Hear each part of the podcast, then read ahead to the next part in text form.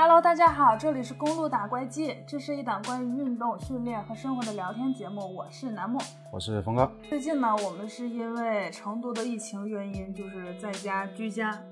然后我们今天正好就是想跟大家聊一个话题，就是我们最近有在玩的一些户外的活动。嗯，因为最近就是很多朋友也是想出去旅游，但是就是不方便出去嘛。然后今年其实我们和自己的朋友们就尝试了更多，就是在城市里能够去做的一些集体的一些户外的活动，比如说像飞盘呀。然后最近有在尝试那个腰旗橄榄球，所以今天我们就是想跟大家聊一些这样的话题。可以，没问题。然后我们就从飞盘聊起吧，因为一开始玩飞盘，其实我是从社交媒体上看到的，就是突然有一段时间飞盘就很火，但是对飞盘这个活动就是热度就是褒贬不一，有的人觉得飞盘就是挺哗众取宠的，或者起了一些不太嗯。友好的名称，然后有的人就觉得，就比如说像我们就本身也要就是进行一些运动的人来说，觉得哎飞盘非常有意思，然后大家的参与度也很高。就是你们一般是怎么跟你们的会员啊，包括身边的朋友们在玩的呢？对我们就是组织大家一起，就是把它当成一个运动项目来来这个参与。嗯，就是因为我们也是做健身嘛，然后的话就是在做飞盘训练的同时，我们同样也在进行一些有氧、无氧的一些间歇训练，对吧？只是说我们插入了更多有意思的元素在里面。然后有团队的配合，在一起在在玩这个东西，嗯，然后的话，大家参与度会更高，然后热情会更高一些。就很多人他不喜欢我单独去跑步啊，或者是爬山啊，或者是蹬椭圆机之类的，嗯，那么我们用这样子的形式去让他做做间歇有氧，做做这个呃团队训练啊，那么对于他减脂也好，对于他身体的提升也好，也是非常的有帮助。那我们就给大家介绍一下，就是我们是怎么参与到这个活动的。其实我最开始是小的时候有玩过那种小朋友的飞盘，嗯，然后这个也是我最早知道飞盘的一个就是来来源。但是已经很多很多年，真的都没有再接触过飞盘了。那像你们一般跟会员玩的时候，他是怎么一个流程？就是怎么先到场地啊，或者怎么找到你？我们因为我们这个项目啊。从就是才开始的时候，我们主要是面对我们的会员，嗯，就现有会员，然后通过现有会员，他们会有一些朋友的转介绍，啊，或者是我们发完之后，发完我们的社交媒体，比如说小红书，或者是什么样的一些啊其他的一些社交媒体，对，然后看到我们之后，那么就是去啊私信到我们，来参与到这个团队当中，所以说就是啊通过这样子的形式，然后去了解他。了解它，然后我们在才开始的时候加入进来之后，我们也会做一些基础的一些教学和一些呃规则的讲解，嗯啊这样子很简单的。那一般一一场飞盘游戏就是活动的话，大概需要多长时间？其实时间，嗯，长短都可以，但是我们平时平时日常组织的就是呃一个半小时到两个小时，嗯，因为平时我们大概一呃整个。组织的人员参与大概在二十个以上，所以说我们需要有所有人都要有参与感，所以说我们的时间定的是两个小时，嗯，啊是这样子。然后这两个小时你们是怎么分配的呢？呃，主要就是第一个环节还是就是团队热身，然后破冰，有新新来的就是呃同学就是相互不认识的，我们需要进行破冰，对吧？相互认识一下，了解一下。然后第二就是，呃，我们要进行一些基础项目的一些练习，嗯，啊，比如说接盘、穿盘。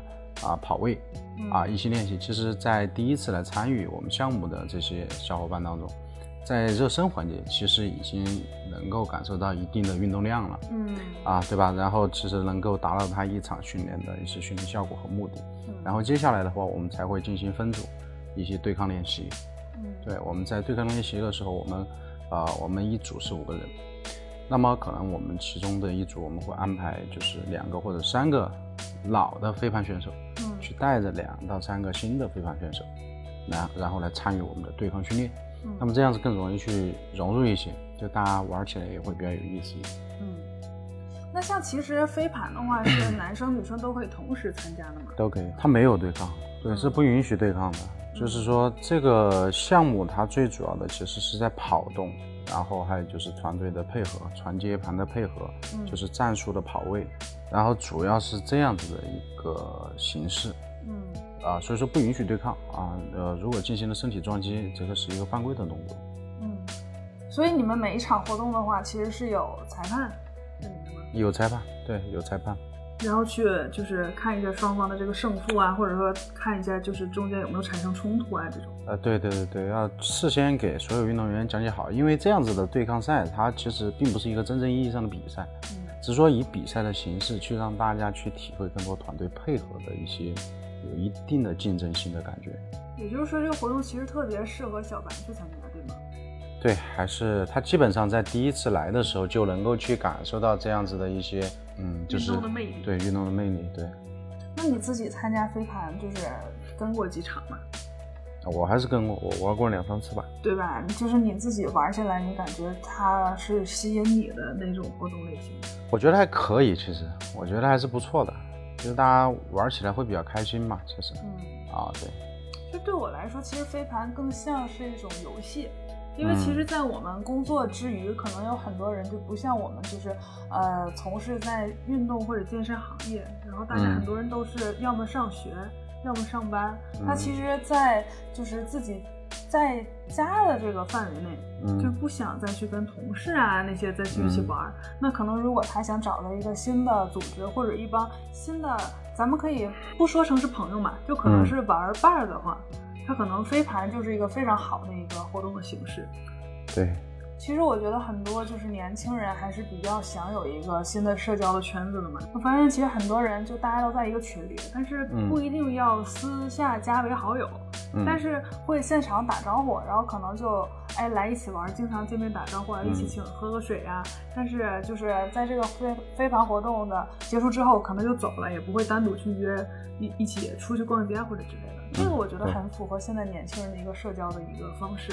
就是我们嗯见面了，很熟悉，很开心，但是我们就是散场之后，我们也不需要发展成有多么亲切的那种感觉，就还是很舒适的一个社交的一个范围，嗯，是吧？嗯。那你觉得飞盘这个活动，就是从功能性来说，就比如说它的减脂啊或者有氧的角度来讲，它是一个什么程度的活动？效果还是不错的，是吗？因为其实就是整个环节通过我们的这个呃热身，然后破冰的活动，以及我们的一些对抗性的一些练习，其实总共时长我们大概是有两个小时。嗯啊、我们对抗赛的时候，我们会十分钟上两支队伍，十分钟下两支队伍。他们在这个过程当中又有休息，又有足够的休息，然后又有足够的强度。啊，这个奔跑因为都是即停即起、快速转换的，嗯所以说就是对于我们身体的能量的消耗还是比较大的，嗯还是比较大。其实啊，如果说有体验过这种就是类型的一些运动的话，应该会有一些感觉。它有一点像就是啊、重复的一些折返跑啊，或者是类似于这样子一种感觉嗯啊，对，大概是这样子。那飞盘就是它从呃运动的角度来讲，它是嗯一个容易受伤的活动吗？因为其实很多人很怕在运动中受伤。其实还好，就是主要是准备活动一定是要做开的，要科学的做这个热身活动。呃然后的话，就是在因为在这个项目当中没有对抗嘛，其实对于特别对于女生来讲还是比较友好，嗯还是比较友好的。只是说在运动的过程当中啊，你要说有没有受伤风险，它肯定是有的。嗯我们走路它也会有风险，嗯对吧？它肯定是有的啊，只是说就是说大家在热身环节啊，把肌肉关节啊各个方面都能够做到位，嗯那么就尽可能的去降低这个受伤的风险而已。如果就是推荐指数一到五颗星的话，飞盘你推荐它为几颗星？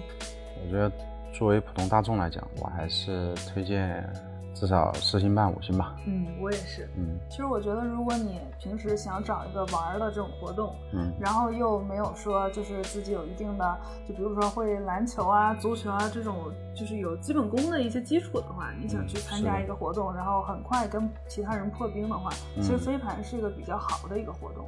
对对就是大，家不用去看太多网上一些负面的消息，我觉得那个东西其实是很放大化的。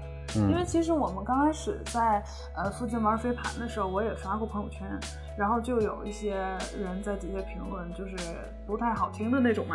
嗯，然后他也是用一些网络词汇，就是，但其实我们觉得飞盘这个活动真的还是挺，首先它还是挺解压的，因为嗯。它的一些跑跑跳啊，然后整场的一个时长啊来讲，就是很能释放自己的那些压力啊，然后也让自己很快乐。其实，然后在你跟别人交互的过程中，其实，在某种程度上，大家都是来运动的，来放松的。你是的如果是想找一个比较就是积极的一个这样团队的话，也可以多看一看，就是整个，嗯、你其实可以从一个活动的他们的图片啊，包括一些，因为大家都会发一些图片、视频嘛，嗯你可以就是观察到整个场子它的氛围是怎么样的，然后选择一个比较适合你的，你去跟他们联系，然后参与尝试一下这样一个活动。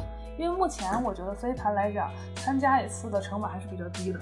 是的，对吧？啊，没没有说去特别贵的那种，而且也比很多人去上一次团课的价格还是要优惠一些。嗯，是的，嗯，所以对于我们来说，还是比较推荐飞盘这个活动的。然后最近呢，峰哥也比较沉迷一项活动，叫橄榄球。嗯，这个活动其实我觉得在国内不算是一个常见的类型，反而是在美国电影里，嗯觉，得比较常见，而且比较受欢迎。是的。然后你是最近你们是一个什么想法开始玩橄榄球？我们是其实才开始玩这个，这个叫腰旗橄榄球啊。我们玩的不是传统的美式橄榄球。嗯呃，腰旗橄榄球其实和飞盘的规则是非常类似的。嗯它第一个也是没有身体的这个接触。嗯啊、我们以扯下我们的进攻方持球者的这个腰旗，嗯呃，来终结他的进攻的这个连续性。啊，所以说在这个过程当中，我们也是不允许有主动的身体对抗。这样吧，你给大家简单概括一下腰旗橄榄球是一个什么样的活动，因为可能很多人不太了解。橄榄球就是抱着一个球跑，然后有两个腰旗，嗯然后进攻方去跑到对方的得分区，嗯，防守方阻止他们跑过去。这算是一个累计得分的一个活动吧？对，其实就是你在前面，我在后面，前面是你家，后面是我家，我要阻止你到我家来，你要阻止我到你家去，嗯。然后就就这么回事儿。然后你们在玩腰旗橄榄球的时候，就是感受到它的一个乐趣是啥呢？呃，团队配合嘛，就是主要是战术会比较多一点，然后的话就是各跑各的位置去享受这个得分达阵的这样子的一个，好比你篮球投进去球了，得分了这种感觉啊。嗯。对，那腰旗橄榄球它就是玩的话，会比飞盘入门的门槛要高吗？也不会，其实有可能你连球都碰不到。为什么呢？对，因为它在橄榄球的这个过程当中，就是它分为几个位置，就是接球手啊、跑位啊这些，就是各个位置不一样。可能主要是就是接接球手吧，会呃接球多一点，然后传球手就好比篮球里面的组织后卫一样，嗯就他们获得球的机会会更大一些，因为我们的目的是要去得分嘛，嗯对吧？肯定要把球交给最擅长的人去得分。那么我们其他人干嘛呢？其他人就去帮助他们去达成这个目的。嗯比嗯如说拉开防守队员，对吧？去通过我们的跑位，让这个阵型更散开一些，他们才有更有利的位置去达成得分嗯啊。对，所以说就是整个配合当中，所以说，呃，就是每个人的位置都有每个人的功能，嗯其实比较简单啊，比较简单，因为每一次的进攻，这个都有组织者在进行战术的这个布置，你只需要根据他布置的战术去进行到跑动到相应的位置就可以了。哦，也就是说，对于初级玩家来说，不用自己去想很多的战术，因为也不是很会。对你不需要想，你只需要能就是去做到你的组织者，也就是所谓球队的四分位嗯给你布置的任务。比如说我往前跑，跑到中线的时候，然后向右九十度快速的折回来，嗯，对？吧？啊，它就这样子一个指示。那我在开球之后，我就迅速的跑到中线，然后向右九十度折返。嗯好，那么这就是你这一次战术这个过程当中的目标。嗯这就是你这个位置的目标，对吧？啊，所以说就是四分位就是把所有人的目标统一起来，最终达成，就是持球者要向前继续推进距离的这样子一个战术，那听起来还是挺有意思的。非常有意思。嗯，像这种腰旗橄榄球的话，是可以男生女生一起参加的吗？可以啊，因为它没有对抗嘛。腰旗橄榄球其实就是把传统橄榄球的对抗取消了。嗯对，因为有对抗的话，其实就是一般情况下，就是身体素质差异比较大的人，其实不太能够容易玩到一起，嗯因嗯，为这种差距太大了之后，你体验感就会更差嘛，对吧？对，而且很怕受伤。对我们取消了对抗之后的话，那么就更多的就是跑动嗯啊，就是战术啊，拼速度，拼敏捷性，拼战术的配合能力。那么其实就跟下棋一样，对吧？嗯就是只是说我们自己就是其中的一个棋子而已，嗯我们共同去达成这个目标，那去享受这个团队配合的这种过程，啊，其实我觉得还是挺舒服。我突然觉得这也是一个很适合团建的一个活动，对，就是一个公司里如果有这样一项活动，应该还挺有意思的。对对对，因为它和邀棋，呃，它和那个飞盘还是有一定区别。嗯飞盘就是说，就是每一次接盘之后，其实也是尽可能的要交到你的这个你这一方团队的这个呃出盘的这个组织者嘛，对吧？他根据你各个人跑盘跑盘的位置，只是说就是橄榄球，邀请橄榄球，它是在每一次球停止之后，我们都需要先开个会哦啊，先开个会，告诉你一二三你该怎么跑，四五六你该怎么跑，嗯然后会开完了之后，我们就示意开球，开球了之后，我们就根据我们先布置的战术，去跑动到相应的位置，然后十分位把球根据出现的机会传递到就是我们队员的手中，然后去向前推进这个距离。嗯啊，我们每推进十码的距离，那么我们又可以获得几次进攻的机会。嗯对，所以说它有一定的战术规则，有一定的战术规则，但是就是相应来讲，我第一次玩这个东西，啊、所给我带来体验感来讲，就是还是比较好的。所以你最近也比较沉迷看橄榄球比赛。对我看懂了，就其实以前啊，觉得因为身边很少有人接触橄榄球，所以说感觉这个运动其实是离我们比较远。现在就是开始有大众开始去参与或者去玩的话，就反而觉得这项运动其实是一个很适合大家去参与的一个活动。邀请橄榄球挺适合参与的，但是美美式橄榄球的话，确实一定是就是有练过的人，嗯并且是有组织的团队一起玩，才会能够有比较好的这种感觉。要不然的话，就是身体素质差距太大，那么很容易出现运动的风险，因为他的每次橄榄球冲撞就会比较厉害。是的，因为我们看那些比赛里，大家防护做得都非常的完全。对对对，那像这种标旗橄榄球啊，包括飞盘这类的活动，其实我们都是比较适合大家去参与的。嗯嗯，因为它首先它是在户外嘛，然后环境也会比较好。然后你如果是有一点社恐啊，这种都不需要太担心，因为这个东西不需要你去讲太多的话，也不需要你去就是有多么的跟人熟了起来，只是说嗯你需要去配合，然后去享受运动和户外玩耍的一些快乐就可以了。而且嗯如果你是一个人参与也没有关系，因为很很多人他都是自己去的，他并不是说非得要拉着朋友一块儿，对吧？对，所以就是我们比较推荐的两项，我们最近有在玩，有在就是参与的一些活动。嗯。那对于就是像现在这个阶段来讲，有没有其他的你觉得比较有意思的，大家可以去尝试的新的活动呢？反目前我主要尝试尝试的两个新的就是飞盘和幺七橄榄球，其他的我倒还没有去尝试过。但是有一个活动你以前尝试过，我觉得还是挺有意思的，就是室内攀岩。攀岩是有，但是攀岩还是好多年没没有试过了。那你觉得攀岩这个活动怎么样？因为我们经常嗯看到挺多小朋友在那玩呢，身边有一些女生嗯去那种攀岩馆去玩，然后还都觉得挺有意思的。攀岩还是可以，还是不错，还是有一定的挑战性的。它的一般它是挑战是核心能力吗？还是？对它对你身体的综合能力的这个挑战。呃，因为我记得我第一次玩攀岩的时候是在我大学的时候，嗯就是标准的比赛的直道，大概应该是有二十多米吧。哦就是我是我是没有，我记得是没有爬上去顶顶，应该大概爬了有三分之二，呃，二十多米还是挺远的。对，三分之二吧，就是差不多，应该是这个样子，啊，具体我记得不是特别清楚。嗯然后难度还是比较大，它对于这个身体的综合素质要求还是比较高，包括肌肉耐力啊这些，发力的这种身体协调发力的这种配合，嗯。要求还是比较高。但是，一般攀岩馆都是有人指导的，对吧？对，它是有人指导的。那还可以。就是如果你们想去找一些新的玩法的话，嗯，就是如果不想就是在跑步啊，或者就是常规的骑车啊、这一类的，大家就可以去尝试一下这些运动。这些运动，如果你去专业的场地的话，一般也会给你做好防护，嗯不会说嗯让你受伤啊之类的。反正大家就是在不管是疫情期间嘛，还是说已经有就是想去找一些新的好玩的，就是比较健康的运动的话，这几个活动都是我们还比较推荐的。是的，那这一期我们就录到这里。然好后，大家。有什么呃其他想让我们回答的问题，都可以给我们留言。然后我们最近会增多这个更新的频率，因为之前确实也比较忙，然后嗯有很多就是想说的内容都没有发出来，然后最近会给大家经常更新。好的，没问题。那好了，拜拜。拜拜。